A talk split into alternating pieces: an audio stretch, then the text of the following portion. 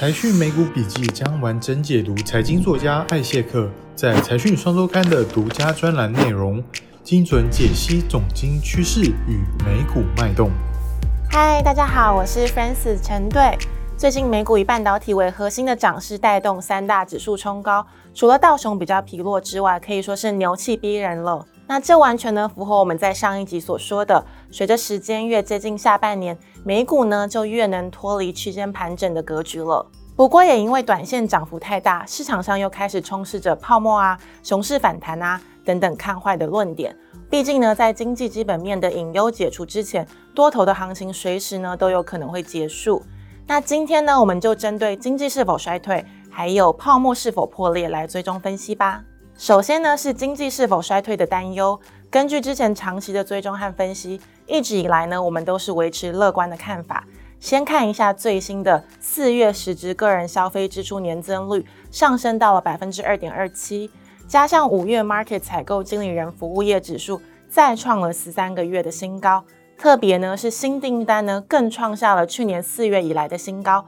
所以呢，我们几乎可以确定，内需实质增长呢会很难跌落到百分之二以下。那内需动能如果要继续维持，关键就在实质可支配所得了。这个指标呢，在今年初转正之后呢，在低基期和强劲的就业市场助攻下，四月呢已经攀升到了百分之三点四了。那另外大家期待很久的回补库存潮也快要开始喽。耐久材订单呈现强劲的增长，没有走弱的迹象，呈现出典型的景气成长期的常态哦。那值得大家注意的是呢，未完成订单终于结束长达一年半的下行周期了，在四月正式转折向上，增速上升到了百分之五点二。那我们来回顾一下历史的经验，当未完成订单向上转折出现时，都暗示着强劲的后续需求回补潮即将到来了哦。最新的非农数据也再次确认了非常典型的软着陆的迹象。整体就业市场的扩张在进入第二季之后呢，开始增强。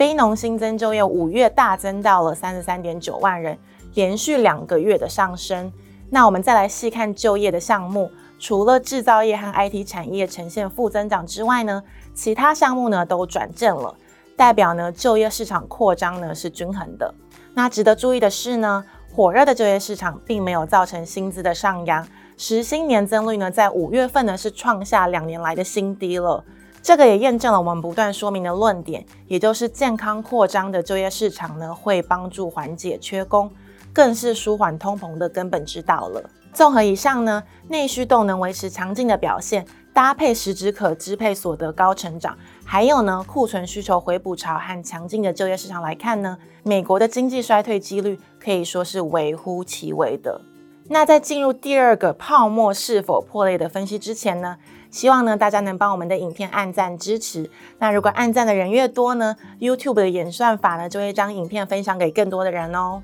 最近很红的 AI 旋风，虽然呢是市场上的热门话题，也让很多人担心会不会像一九九零年代的泡沫一样重演呢？先不管这两者是不是有对比性，我们或许更应该关注，如果这样的假设成真的话呢，那从总体经济层面来看，会造成什么样的冲击呢？我们可以先参考九零年代末期三个重要的指标哦：联邦基金利率、美国的 GDP 增速，还有美股的走势。就能够发现，从一九九六年网际网络热潮启动之后呢，一直到了两千年中泡沫破裂为止，这四年的期间呢，美国的 GDP 实质增长竟然呢从来没有一个季度是低于百分之四的，可以说是呢百年难得一见的荣景了。特别呢是在一九九八年热潮升温之后呢，即使联总会不断升息到百分之六点五的水平，也很难压制这一波的经济扩张和资本市场的热潮。那从这里可以看出来呢，技术革新带来的生产力的融景威力会有多么的强劲了。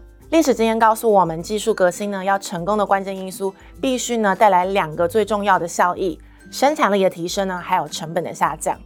网际网络和更古老的汽车、电力等等的革新呢，都是类似的概念哦。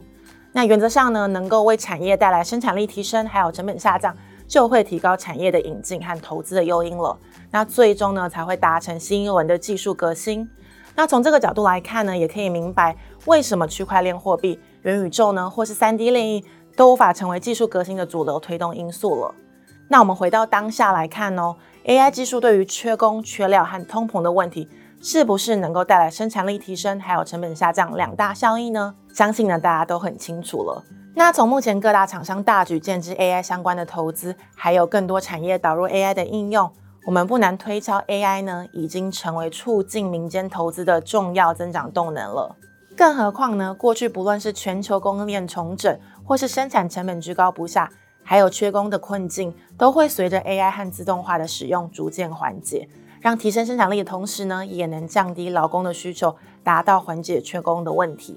最后呢，我们来关心通膨的状况。从各项数据来看呢，看起来呢都已经到了收尾的阶段了。美国呢，无论是 CPI 还是 PCE 物价指数，从月增率的角度来看，都逐渐接近疫情前的长期水平喽。那如果我们仔细推敲，会发现作为先行指标的生产者物价指数 PPI。月增率呢，已经重新进入了收缩的循环了。那历史经验告诉我们呢，从中国来的进口物价和原物料价格，会是影响 PPI 最重要的因素了。来自中国的进口物价，在结束疫情融景之后呢，就进入了通缩周期了，已经是连续六个月负增长，非常的惊人。进入五六月之后呢，原物料像是油气和农产品呢，也都迎来新一轮的跌势了。两者同步影响之下，几乎可以断定。当时间来到夏季，最快六月份呢，我们就会看到明目通膨回到暌违已久的二字头了。那随着联总会结束升息循环，通膨缓解，和美国经济持续的扩张，整体美国企业盈利增长已经开始转向正面喽。前三十二个月的标普五百企业每股税后盈余已经转折向上。从过往经验来看呢，当企业盈利转折向上时，就代表股市的长多正式启动了。而当盈利突破前高的时候呢，股价呢早就已经突破历史的新高了。那面对蒙牛行情的到来，投资人该做的是静心抱好持股，而不是跟着市场情绪起舞，轻易的卖出持股哦。那别忘了，当下半年通膨危机解除，联准会从紧到松，再加上呢经济转佳，厂商重启回补库存循环，才是市场真正的利多实现了。那在那之前呢，一动不如一静。就让成长期的多头浪潮带着大家持续往前吧。那以上呢就是今天的美股笔记。你认为 AI 浪潮是否呢会成为下一个经济泡沫呢？欢迎留言告诉我们你们的想法哦。那我们下期再见喽，拜拜。